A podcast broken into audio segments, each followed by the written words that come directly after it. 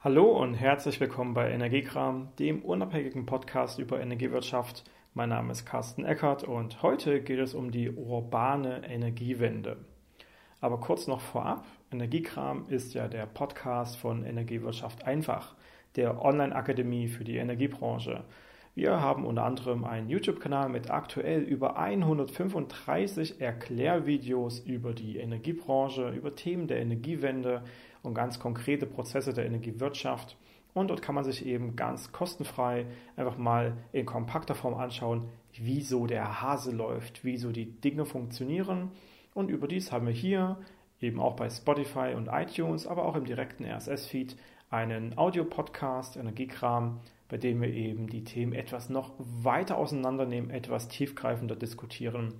Was es eben auch auf unserem YouTube-Kanal mittlerweile als Livestreams gibt. Wir versuchen auch so alle zwei Wochen ein Thema etwas genauer auseinanderzunehmen und bis zu einer Stunde darüber zu reden, wie eben so die aktuellen Sachverhalte sich genauer ausgestalten.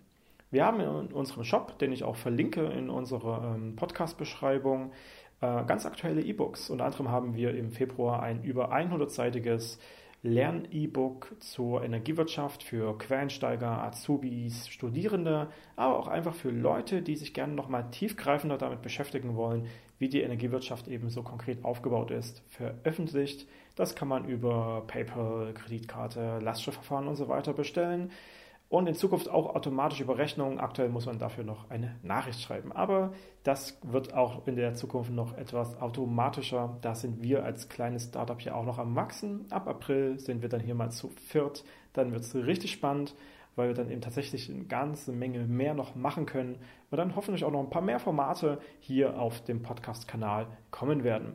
Aber jetzt zum Thema, die urbane Energiewende. Worum geht es jetzt hier ganz konkret?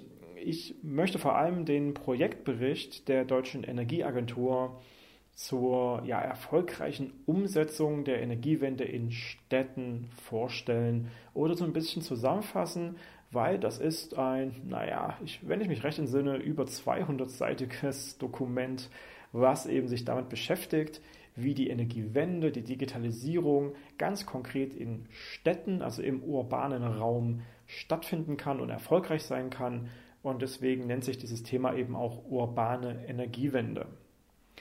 In diesem Projektbericht, den ich natürlich auch in der Podcast-Beschreibung verlinken werde, finden sich ähm, ja, Erkenntnisse aus der Praxis von verschiedenen Städten, die eben schon seit einer Weile sich klimatechnisch, umwelttechnisch, energietechnisch weiterentwickelt haben, die auch so langsam aber sicher zur Smart City werden. Ähm, da finden sich also Praxiserkenntnisse, aber eben auch ganz klare Handlungsempfehlungen an Städte, die da noch auf dem Weg sind oder die noch gar nicht so richtig losgelegt haben. Die finden dort eben richtig viel gutes Material und gute Ansätze dafür, so, ein, so eine Stadt oder auch Stadtteile oder eben auch Quartiere weiterzuentwickeln mit ganz konkreten Projekten. Dieser Projektbericht ist in drei große Teile unterteilt. Einmal Teil A, übergeordnete Erkenntnisse und Empfehlungen. Und wie der Titel schon sagt, geht es hier so um den strategischen Orientierungsrahmen zur ja ganz schnellen Einordnung und Bewertung von ganz konkreten Ansätzen, wie man eben die Energiewende in der Stadt umsetzen kann, ähm, von, die, von, von Konzepten, auch von ganz konkreten Projekten, damit man eben sich wirklich auf einen, einen schnellen Weg ganz konkrete Einblicke gewähren kann, und eben auch für sich selbst schon mal einschätzen kann, ist hier ein richtiger Weg und Ansatz für mich dabei unter diesen ja ganz echten und erlebten Konzepten und Projekten. Im Teil B, dem Katalog der Handlungsoptionen und Praxiserfahrungen, werden zwölf größere Ansätze mit 30 Teilkonzepten eben zur Energiewende in den ja, urbanen Räumen dargestellt und mit vielen ganz konkreten Praxisprojekten als Beispiele auch ja, wiedergespiegelt. Das heißt, da geht es dann schon mal in die konkretere Darstellung der ganz echten Erlebnisse, wie die eben auch erreicht worden sind und was sich da eben auch am Ende daraus ergeben hat. Das wird hier deutlich genauer dargestellt. Und im dritten Teil, im Teil C namens Gutachterliche Ausarbeitung zu regulatorischen Herausforderungen, gibt es dann eben nochmal eine, ja, eine Begutachtung von äh, unter anderem einer Wirtschaftskanzlei zu, ja, in diesem Fall 13 ganz spezifischen Themen, die hier eben analysiert werden. Und es wird vor allem nochmal gezeigt, welche Hemmnisse es vor allem gibt, ähm, die aktuell diese urbane Energiewende zurückhalten. Ähm, es wird aber eben auch gezeigt, welche Möglichkeiten es geben könnte, diese Hemmnisse aufzulösen und dann eben auch tatsächlich loszulegen. Wir kennen das ja in unseren einzelnen Städten und Gegenden, in denen wir wohnen. Es gibt dann eben immer mal so kleine Problemchen, Wehwehchen, Vorbehalte und äh, die gibt es sicherlich auch an anderer Stelle und vielleicht hat man irgendwo schon mal eine Lösung für die Probleme gefunden, die wir auch selbst bei uns haben und dementsprechend kann man sich hier einerseits äh, aus den Erkenntnissen und wissenschaftlichen Erkenntnissen der Deutschen Energieagentur, eben auch aus der gutachterlichen Betrachtung der Wirtschaftskanzlei so ein bisschen die ersten Ansätze, die kleinen ersten Schritte ähm, her herausholen und herauslesen, mit denen man hier loslegen könnte. Aber was steht da jetzt so ganz konkret drin? Erstmal gibt es hier jetzt verschiedene, ja, ich sag mal, Aufforderungen oder Ansätze, die wir einfach mal durchgehen würden und dann schauen wir mal, was so dahinter steckt. Fangen wir mal an. Die urbane Energiewende soll als querschnittliche Aufgabe verstanden werden, sodass hier eben auch die Zusammenarbeit von Bund und Ländern intensiviert werden kann. Es ist eben ganz wichtig, dass so eine Veränderung, so eine von Grund auf wichtige Veränderung von einem städtischen Bild, aber das geht auch genauso nicht nur auf den urbanen ähm, Bereich, sondern eben auch so in die ländliche Gegend, dass so eine wirkliche Veränderung ähm, ein ganz, ganz langfristiges und schwieriges Projekt ist, wo eben auch jeder mitmachen muss. Und allein schon, wenn es um die Gelder, um die Investitionsgelder geht, stellt sich ganz oft die Frage, naja, welcher Anteil kommt vom Land, welcher Anteil kommt vom Bund, welcher Anteil muss selbst von der Kommune getragen werden, welche Projektgelder und Fördergelder stehen da vielleicht noch zur Verfügung. Ähm, aber auch vielleicht genau das vorhin angesprochene, was machen so die anderen, was machen so die, die Nachbarn. Und ähm, man sollte hier eben wirklich dafür sorgen, dass erstmal jeder eine Möglichkeit hat, miteinander zu reden und sich auszutauschen und sich auch auf Augenhöhe zu begegnen, um eben diese übergreifende Aufgabe der urbanen, aber auch ländlichen Energiewende umsetzen zu können. Es soll also praktisch einen gesetzlichen Rahmen dafür geben, dass das eine querschnittliche Aufgabe, also eine Aufgabe ist, die jeden in einer Verwaltung zum Beispiel etwas angeht. Und dass man dann eben auch offiziell praktisch aus seinem Amt heraus miteinander reden kann, auch mit den anderen reden kann. Das soll hier praktisch mal als regulatorische Grundlage geschaffen werden. Ist ganz wichtig. Ein weiterer Punkt. Wirksame CO2-Bepreisung für Gebäude und Wärme und auch für den Verkehr. Das sind die beiden neuen Bereiche, ne, Wärme und Verkehr, die bisher eben keine konkrete CO2-Bepreisung hatten, ne, keine Emissionshandel dahinter hatten. Hier soll also eine wirksame CO2-Bepreisung bundesweit oder europaweit geschaffen werden und eben auch noch weitere politische Maßnahmen ähm, kommen, die das Ganze unterstützen, die also unterstützen, dass Treibhausgase eben wirklich zurückgehen. Und das schafft man einerseits dadurch, dass es einen echten Preis gibt, der auch wirklich wehtut, wenn man CO2 und weiteres eben in die Atmosphäre bläst und der wiederum einem richtig gut tut, wenn man sich das sparen kann, weil man eben zum Beispiel die Technologien weiterentwickelt, wenn man eben aus anderen Quellen zum Beispiel auch seine Energie holt, dass man eben dann tatsächlich einen preislichen Effekt spüren kann und es dafür aber eben auch Unterstützung gibt aus politischer, regulatorischer, gesetzlicher Seite, dass es da Fördergelder gibt und so weiter, die eben auch wirklich motivieren und anreizen, hier die Schritte in die richtige Richtung zu gehen. Ein weiterer Punkt die optimale Integration von lokalen Infrastrukturen sicherstellen und den Ansatz einer integrierten Energieplanung verankern.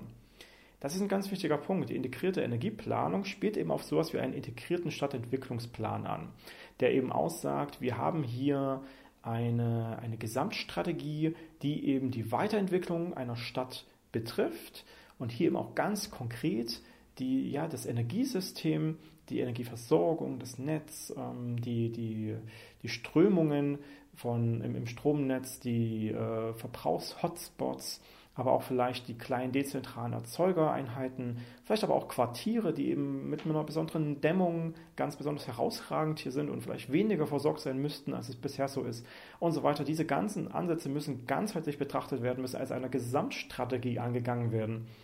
Und so kann man dann eben auch wirklich ähm, sicherstellen, dass alles, was wir vielleicht an Infrastruktur haben und haben werden, von vornherein richtig integriert ist und wir dann eben ein wirklich funktionierendes, dezentrales Energieversorgungssystem haben, was dann eben auch entlang der Energiewende richtig gut funktionieren kann, eventuell auch insbesondere auf Grundlage der Smart Meter Infrastruktur, aber das ist nochmal ein ganz anderes Thema.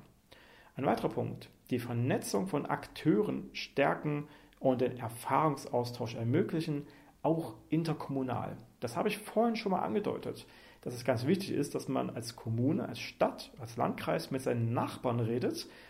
Das machen aber erfahrungsgemäß wirklich die wenigsten. Ich war erst kürzlich auf einer Veranstaltung, wo ich gehört habe, dass nicht einmal ein Drittel der Kommunen tatsächlich konkrete Erfahrung damit hat, mit anderen Nachbarskommunen zusammenzuarbeiten, wenn es darum geht, irgendwelche äh, ja, Hürden, irgendwelche Projekte, irgendwelche Dinge anzugehen.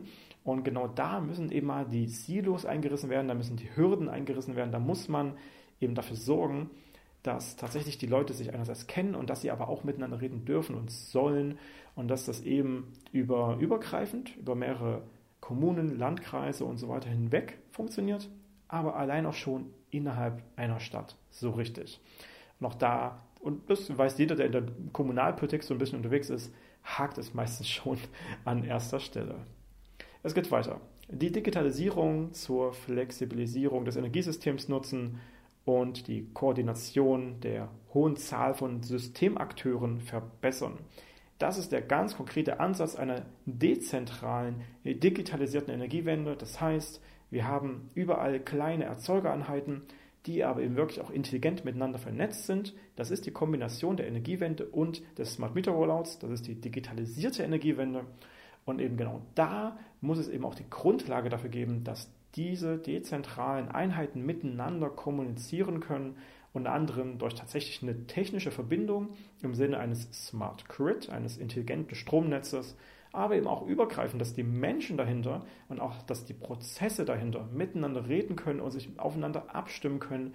Und deswegen zum Beispiel dieser smarte Quartiersgedanke auch tatsächlich ähm, gelebt werden kann in den Städten, in denen wir uns so bewegen. Weiter geht's mit einem ganz ähnlichen Thema.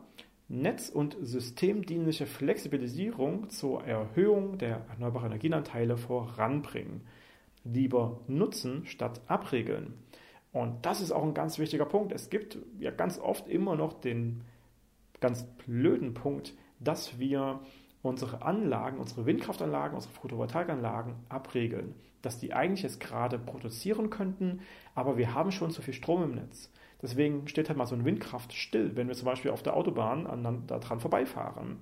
Ähm, und deswegen, das wissen viele äh, Betreiber von Photovoltaikanlagen, kann es auch mal sein, dass äh, das Netz, äh, wenn man sich eben schon mal damit verbunden hat, dass man, wenn man da eine, eine, intelligente Steuerung dahinter hat, dass es da eben auch schon mal Abregelungen geben könnte oder zumindest der Bedarf gerne angemeldet wird dafür. Ähm, und das ist eigentlich ein Problem, weil wir können jede Kilowattstunde erneuerbaren Strom gebrauchen.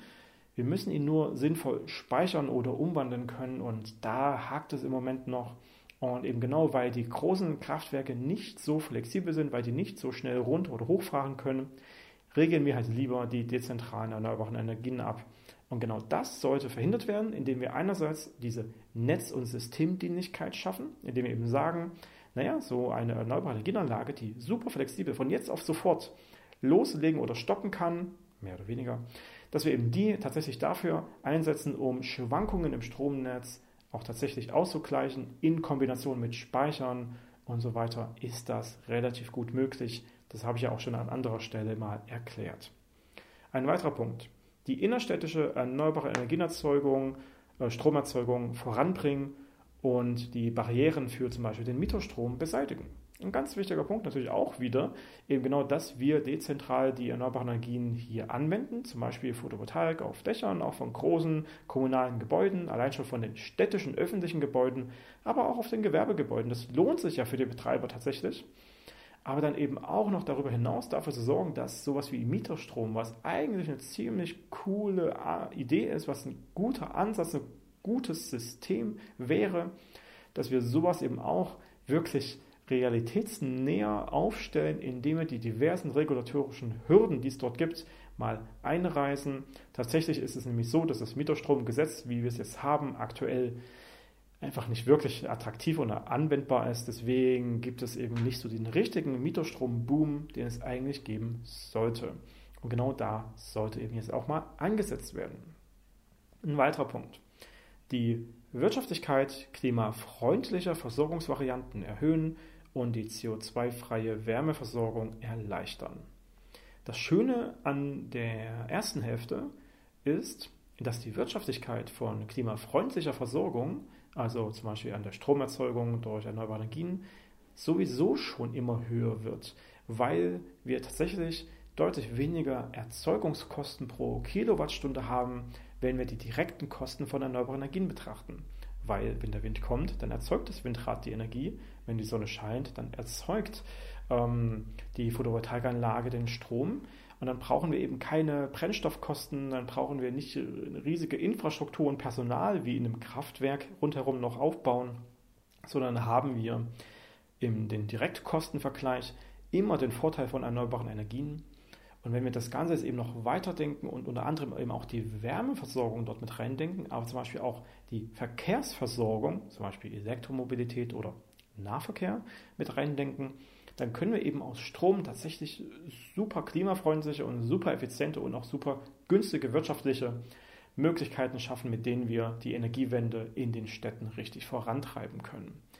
Ich möchte auch nochmal betonen, es geht hier zwar konkret um die Städte, um die urbanen Räume, aber natürlich muss eine Energiewende immer ganzheitlich, übergreifend für auch alle ländlichen Regionen gedacht werden. Und da gibt es teilweise einfach nur andere Ansätze, aber auch da gibt es am Ende genauso viele Vorteile durch erneuerbare Energien wie eben auch in einer Stadt. Nur da ist alles ein bisschen komprimierter, da ist es ein bisschen greifbarer, worüber wir reden wollen, wenn wir von einer urbanen Energiewende reden. Es geht weiter. Treibhausgase als Steuerungsgröße nutzen. Also tatsächlich einen richtigen fiesen Preis hinter das Ausstoßen von Treibhausgasen setzen, eine richtige CO2-Bepreisung, aber auch Methanbepreisung und so weiter ansetzen.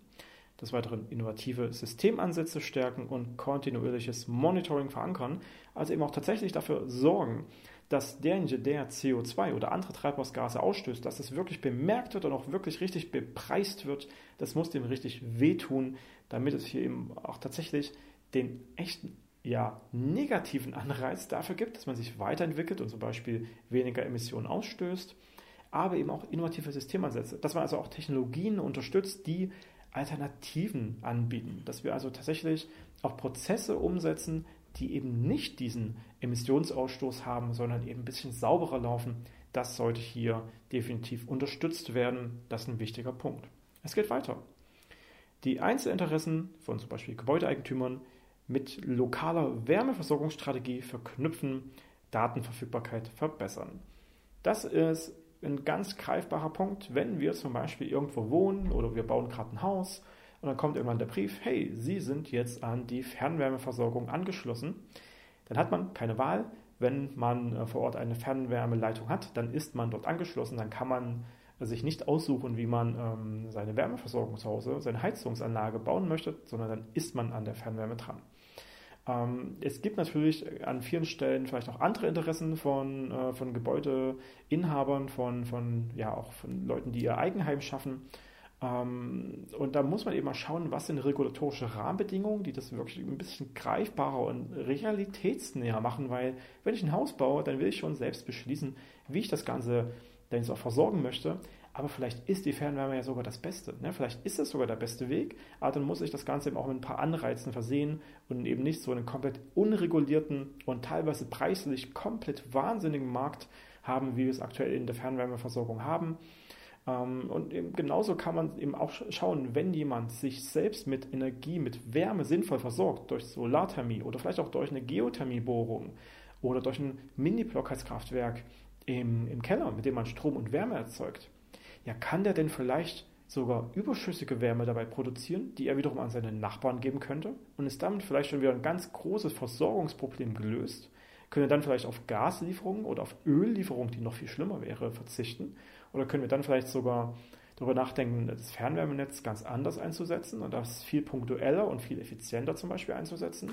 Wenn wir zum Beispiel weniger Haushalte versorgen, dann müssen wir auch weniger Wärme in den Fernwärmeversorgung reingeben. Denn das Ganze ist schon ein viel, viel effizienterer Prozess und kann viel günstiger ablaufen. Na, also da müssen wir auch hier wieder ganzheitlich betrachten und schauen, wie können wir eben auch im Quartierssinne die Wärmequellen, die es gibt, sinnvoll nutzen und auch vielleicht übergreifend auch für Nachbarn, für ein ganzes Quartier nutzen. Da gibt es ganz viele schöne Ideen und Ansätze, die ich eben auch an anderer Stelle schon mal erklärt habe. Unter anderem eben auch auf unserem YouTube-Kanal Energiewirtschaft einfach. Da gibt es mittlerweile, ja, wie gesagt, über 130 Videos, bei denen wir jede Menge Themen gut auseinandernehmen. Ein weiterer Punkt. Stärkung des öffentlichen Personennahverkehrs, Klimaziele in Nahverkehrsplänen verankern, Einbindung neuer Mobilitätskonzepte.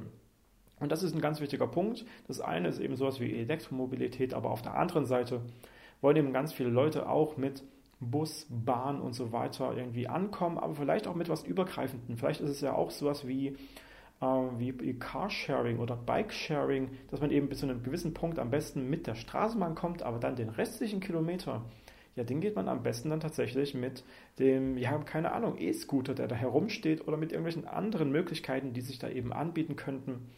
Da kann man mit übergreifenden Mobilitätskonzepten und Angeboten, allein schon mit der Schaffung von Radwegen und so weiter oder auch mit der vielleicht Schaffung von ganz gefährlich autofreien Innenstädten, bitte nicht böse sein, ähm, vielleicht kann man damit auch schon ähm, verschiedene Ansätze schaffen, um so ein Mobilitätskonzept für eine Innenstadt wirklich weiterzuentwickeln und wirklich äh, lebbarer und, und noch lebenswerter zu machen als bisher.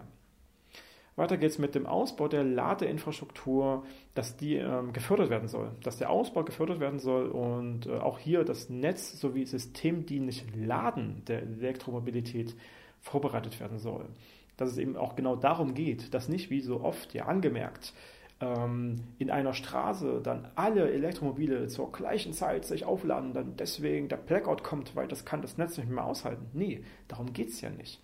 Wir reden ja hier immer von einem intelligenten Stromnetz und dass deswegen eben tatsächlich über eine Nacht hinweg zum Beispiel die 10, 20 Elektromobile nach und nach sich sinnvoll aufladen können mit einem verteilten intelligenten Laden und das vielleicht sogar diese Elektromobile auch schon wissen, naja, ich werde wahrscheinlich um 5 losfahren und das andere Auto wird wahrscheinlich erst um 8 Uhr losfahren, ja, dann muss das, was um 5 wahrscheinlich losfährt, eben früher vollgetankt sein. Oder zumindest über dem, der Mindestbeladungsgrenze sein, damit es noch äh, komfortabel losgehen könnte. Ne?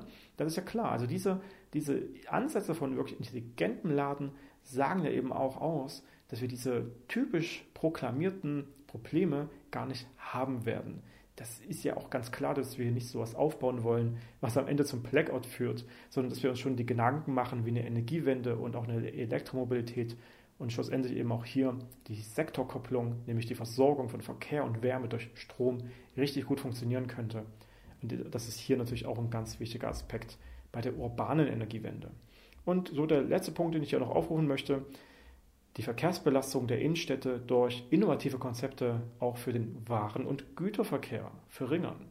Und das ist das, was ich vorhin schon mal mit der leicht autofreien Innenstadt angedeutet habe. Das muss ja nicht autofrei sein, sondern autoarm und dass wir eben zum Beispiel auch den Güter- und Warenverkehr durch sowas wie eine Mini-Logistik, durch so kleinere Verteilerstationen und so weiter vielleicht richtig klug aufbauen könnten und dass dann eben auch trotzdem der Supermarkt immer noch genügend Ware vor Ort hat.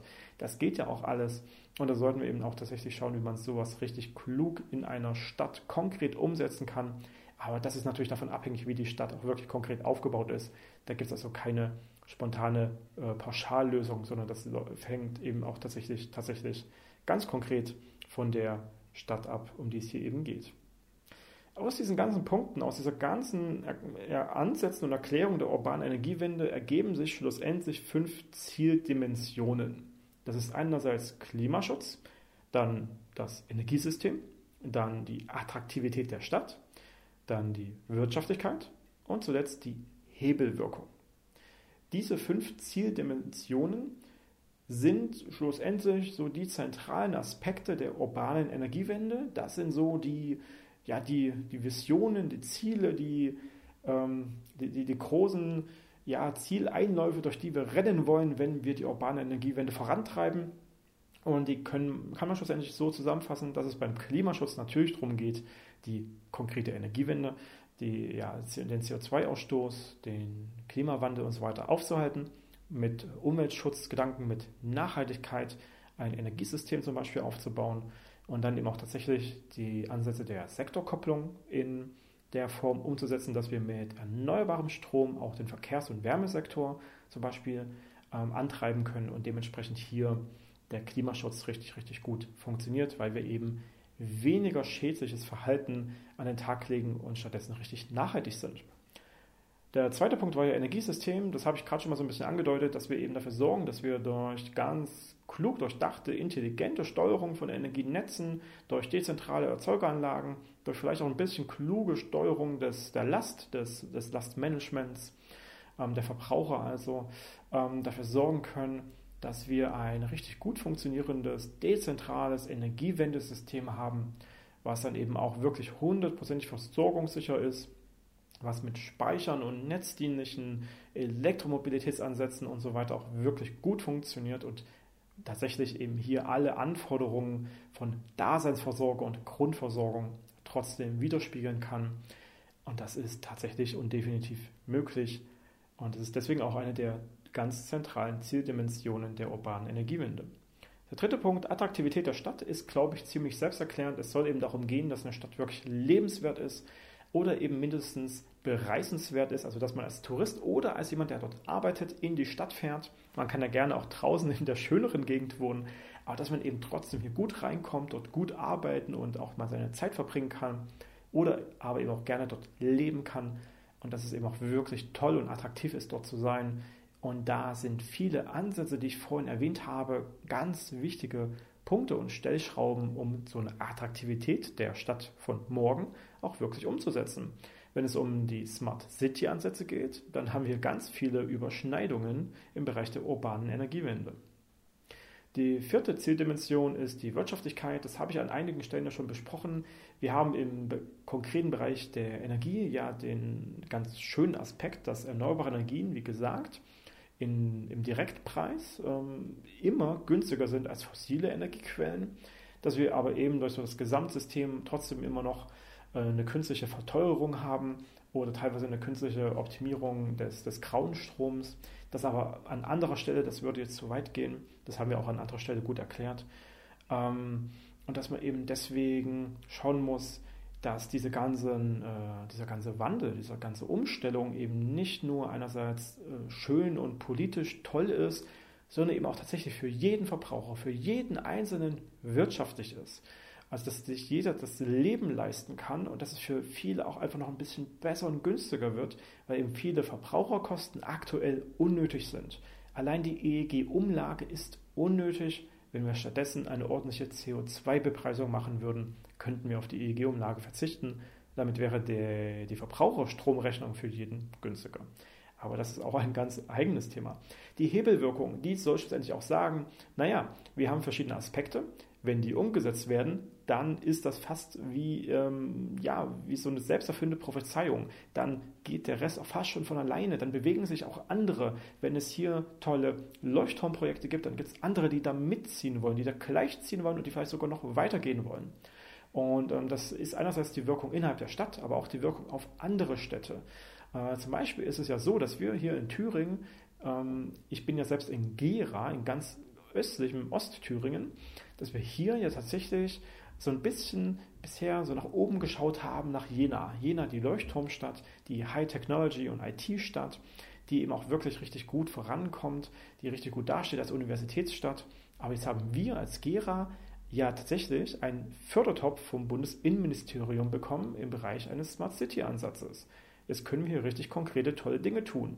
Und vielleicht ist das unser Weg, um eben tatsächlich jetzt mal so ein richtiger Leuchtturm in Thüringen zu sein und hier so richtig mal voranzuschreiten und innovative Ansätze umzusetzen und hier die Stadt richtig lebenswert zu machen, also noch lebenswerter, als sie sowieso ja schon ist. Und ähm, genau darum geht es eben, dass man mit so kleinen, interessanten Ansätzen, die dann immer größer werden, die auch immer mehr Bewegung mit sich bringen, die wie so ein Schneeball, der rollt, immer größer werden, ähm, dass damit eben so eine Hebelwirkung umgesetzt wird und damit auch am Ende des Tages alle mitziehen wollen. Darum soll es hier gehen. Und hier haben eben verschiedene Aspekte eine verschiedene Wirkung in diese Hebelwirkung hinein. Und das sind, wie gesagt, die fünf Zieldimensionen: Klimaschutz, Energiesystem, Stadtattraktivität, Wirtschaftlichkeit und Hebelwirkung. Und ähm, auf diese Weise sollen die konkreten Maßnahmen der urbanen Energiewende eben bewertet werden. Wie gesagt, gibt es hier dann demnächst auch nochmal sicherlich weitere, konkretere Ansätze, die von der DENA, der Deutschen Energieagentur, im Rahmen äh, dieser urbanen Energiewende betrachtet werden. Aber natürlich gibt es noch viele weitere Ansätze, allein rund um die Smart City, die in eine ähnliche Richtung gehen, aber das Ganze nochmal so ganzheitlicher betrachten, während das ja jetzt eher so die Energiewende ist. Also werden wir in der Zukunft sicherlich noch an der einen oder anderen Stelle über dieses Thema zu reden haben. Jetzt aber erstmal ihr. Habt ihr Fragen dazu? Habt ihr Meinungen? Habt ihr tolle, konkrete Ansätze einer urbanen Energiewende? Dann könnt ihr das gerne in die Kommentare zu diesem Podcast schreiben. Unter energiekram.de kommt ihr auf meine Webseite und da hat jeder Podcast einen, einen Episodenbeitrag und da könnt ihr drunter kommentieren. Oder ihr könnt das unter unseren Videos, die teilweise auch sehr passend sind, im YouTube-Kanal von Energiewirtschaft einfach kommentieren oder schreibt uns einfach mal eine Nachricht, gerne auch über die Webseite carsten.energy bzw. energiewirtschaft-einfach.de. Da gibt es ganz viele Kontaktformulare, da könnt ihr einfach mal was reinschreiben. Und dann können wir euch eben auch helfen, gerade wenn es noch um weiteres geht. Wir haben, wie gesagt, im Shop einige E-Books, die ganz interessant sind, aber wir sind eben auch Seminar- und Consulting-Anbieter und können euch da vielleicht auch ganz konkret weiterhelfen, wenn ihr zum Beispiel als Stadtwerk auch nur urbane Energiewende oder Smart City-Ansätze jetzt angehen wollt, dann sind wir die Richtigen. Das war's für heute bei Energiewirtschaft einfach, der Online-Akademie der Energiebranche mit dem Podcast Energiekram, der unabhängige Podcast für die Energiewirtschaft mein Name ist Carsten Eckert und schalte das nächste Mal wieder ein.